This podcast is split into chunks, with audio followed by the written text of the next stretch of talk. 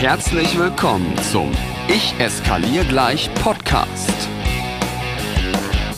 Dem Podcast, der dir als Pädagogen hilft, mit schwierigen Verhaltensweisen, herausfordernden Situationen und echten Krisen noch sicherer umzugehen.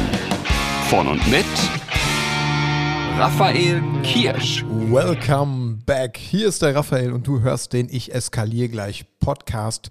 Der Podcast für alle Pädagoginnen und Pädagogen da draußen, die Lust haben, mit Krisen und Konflikten einfach ein klein wenig sicherer umzugehen, als das vielleicht jetzt der Fall ist.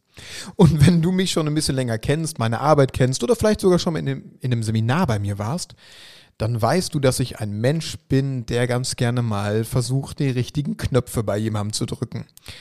Was heißt denn die richtigen Knöpfe drücken? Das bedeutet, ich versuche manchmal zu provozieren, ich versuche manchmal Menschen so aus der Reserve zu locken, einfach um zu gucken, womit kriege ich dich denn eigentlich? Was macht dich sauer? Was macht dich wütend? Ich mache das deshalb, weil mir wichtig ist, dass du gerade in meinen Seminaren so einen behüteten Raum hast, in dem du das mal lernen darfst, sicher mit den Dingen umzugehen. Jetzt hat aber nicht jeder von euch die Möglichkeit, mal in ein Seminar zu kommen oder auch direkt mal mit mir zusammenzuarbeiten, weil es einfach gerade zeitlich nicht passt. Ist ja auch egal, wie auch immer. Aber genau deswegen möchte ich dir heute mit dieser kleinen Podcast-Folge einfach mal einen Gedanken mitgeben. Und ich würde mich riesig freuen, wenn der in dir mal so ein bisschen, naja, Wurzeln schlägt, ein bisschen reifen darf, aus dem so ein klitzekleines, zartes Krisen- und Konfliktpädagogen Pflänzchen wird. Hier kommt der Gedanke. In deiner Arbeit als Pädagogin und als Pädagoge wird es zu 100 Prozent irgendwann den Menschen geben, der es schafft, dich sauer, wütend oder traurig zu machen. Das können Eltern sein, das können Kolleginnen und Kollegen sein, das können aber auch Kinder und Jugendliche sein. Es wird also irgendwann den Menschen geben, der es schafft, bei dir den richtigen Knopf zu drücken. Hey, und das, das müssen gar keine hochtrabenden Geschichten sein. Da kann einfach nur jemand auf ganz banale Äußerlichkeiten zum Beispiel reagieren. Ja, ja, jetzt könnte der ein oder andere von euch wieder sagen, ja, aber die Welt ist ja irgendwie, wir wollen ja nicht auf Äußerlichkeiten reagieren und wir bringen unseren Kindern ja bei, respektvoll miteinander umzugehen. Ja, das ist alles schön und gut, aber die Realität sieht ja anders aus. Die Realität ist so, wenn du Podcast Folge 1 gehört hast, dann weißt du das, der blaue Scout-Rucksack. Unser Gehirn ist einfach viel zu schnell unser Gehirn macht sich ein Bild von Menschen innerhalb von drei Sekunden, bevor du Chance hattest, dich, dich, zu präsentieren, bevor jemand Chance hatte, dich kennenzulernen. Und Kinder, Jugendliche, Eltern, wenn sie richtig fies und gemein sind, dann werden die halt auch auf Äußerlichkeiten gehen. Das ist die Realität. Davor kann ich dich ja nicht bewahren. Aber wenn du Lust hast, genau mit diesen Knöpfen, die jemand bei dir drücken könnte, einmal souverän umzugehen, dann bedeutet das, du musst dich im Vorfeld einmal mit diesen Knöpfen auseinandersetzen. Lass mich aber noch mal einen kleinen Zwischengedanken einschieben. Was bedeutet denn eigentlich Souveränität? Wie kann man mit Krisen und Konflikten, mit all dem, was herausfordernd sein kann in seiner pädagogischen Arbeit, souverän umgehen? Ich habe in jetzt irgendwie 15 Jahren Krisen- und konfliktpädagogische Arbeit meine eigene Definition von Souveränität gefunden. Und du kannst mal gucken, vielleicht passt sie auch auf dich. Für mich ist Souveränität das Wissen um das, was schwierig sein kann. Also das wirklich konkrete Wissen um das, was herausfordernd und schwierig sein kann und die perfekte Vorbereitung darauf. Nochmal, Souveränität ist das Wissen um das, was schwierig werden kann und die perfekte Vorbereitung darauf. Ein Formel-1-Fahrer ist souverän auf einer bestimmten Rennstrecke, weil er diese Strecke tausendmal gefahren ist. Du kannst souverän mit Provokationen umgehen, wenn du dich tausendmal mit dieser Provokation auseinandergesetzt hast. Wenn du weißt, was Menschen an dir provozieren könnten und was nicht. Und das geht los, indem du dich damit auseinandersetzt. Was sind deine Schwächen?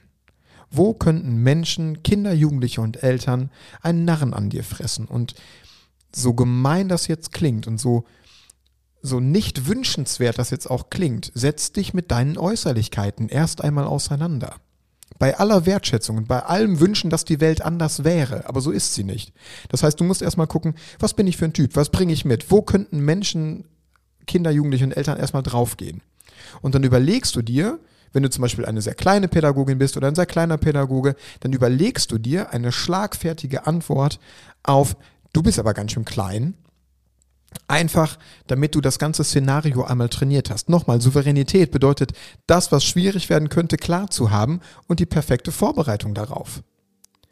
Und dann geht es halt nicht nur um Äußerlichkeiten im nächsten Schritt.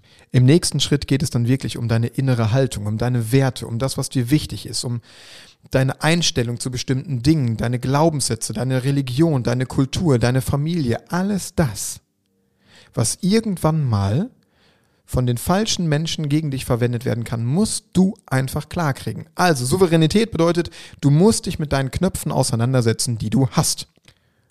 Und ich habe mir vorgenommen, ich möchte dich hier in dieser kurzen Podcast-Folge, die ja einfach nur mal ein Gedanke ist, den ich mit dir teilen möchte, mit einer kleinen Aufgabe ins Rennen schicken. Und die Aufgabe ist, notiere dir doch bitte einfach mal alle die Sätze, die weder ein Kind noch ein Jugendlicher noch ein Elternteil oder eine Kollegin oder Kollege, egal wer auf diesem Planeten, niemals zu dir sagen darf, weil die Gefahr dann groß wäre, dass du verärgert wirst, dass du wütend wirst, dass du traurig wirst, dass du dich zurückziehst.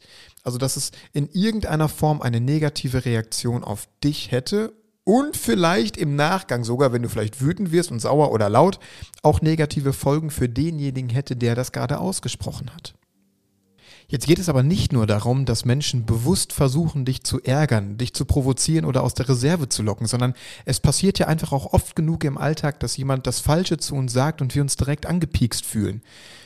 Ich versuche dir mal ein paar Beispiele zu machen und wie gesagt, ich versuche die halt wertschätzend zu formulieren. Fühl dich bitte dadurch jetzt nicht gekickt, weil es halt auch nur Beispiele sind, aber wenn du dich gekickt fühlst, dann habe ich anscheinend den richtigen Knopf gedrückt und das ist genau die richtige Podcast-Folge für dich.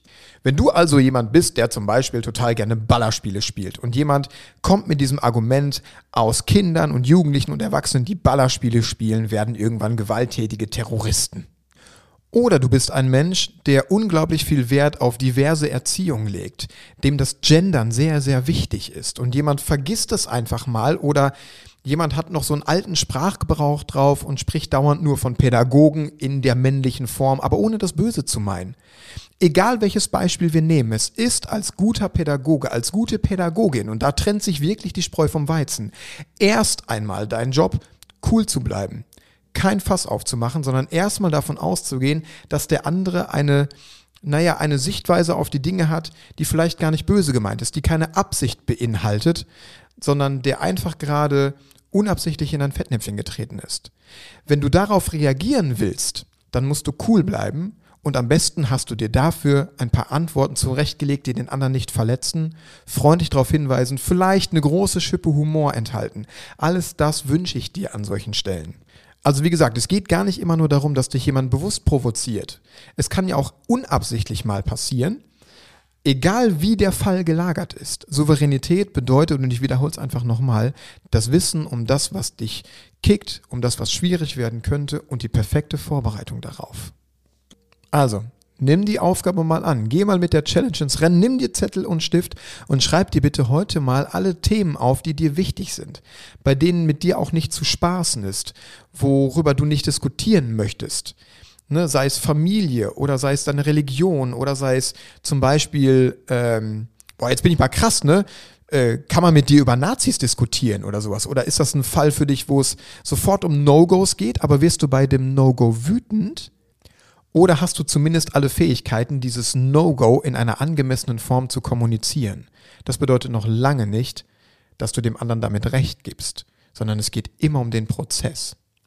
Als Pädagogin und als Pädagoge ist, glaube ich, der Prozess mit jemandem immer wichtiger als dieser Moment. Also, Zettel und Stift genommen, einmal aufgeschrieben, was darf dir niemand sagen, wo darf dir niemand zu nahe treten, was sind deine No-Gos, wo hast du auch äußerlich Dinge, auf die Menschen sofort reagieren können und überleg dir dafür einfach mal was Schlagfertiges, was Humorvolles, was Souveränes, einfach damit du deine Themen klar hast. Der Formel-1-Fahrer ist souverän, weil er diese Strecke tausendmal gefahren bist. Und du wirst souveräner mit jedem Mal, wo du über diese Dinge nachdenkst, mit der man dich aus der Reserve locken kann. Ich hoffe, du konntest mit der Folge etwas anfangen und setzt das ein bisschen um. Ich wünsche dir wie immer gutes Umsetzen und lass dich nicht ärgern. Schon gar nicht von mir. Noch mehr Impulse Und alle Informationen zu Seminaren und Workshops findest du auf Instagram und auf raphaelkirsch.com.